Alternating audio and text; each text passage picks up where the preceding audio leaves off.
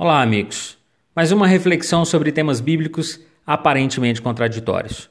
E o texto bíblico de hoje está em Hebreus 4:12. Já disseram que a Bíblia é um livro qualquer, escrito por homens comuns, uma bela obra de ficção. Pode até ser, mas o que ninguém explica é como ela consegue ser tão real, fazendo nossas notícias parecerem tão velhas. Isso não importa. O que importa é, se for um livro comum, deve ter ajudado milhares de pessoas a melhorarem de vida. Mas se for realmente a palavra de Deus, em qual parte da notícia você será descrito?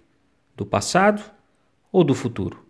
Pense nisso e até a próxima reflexão.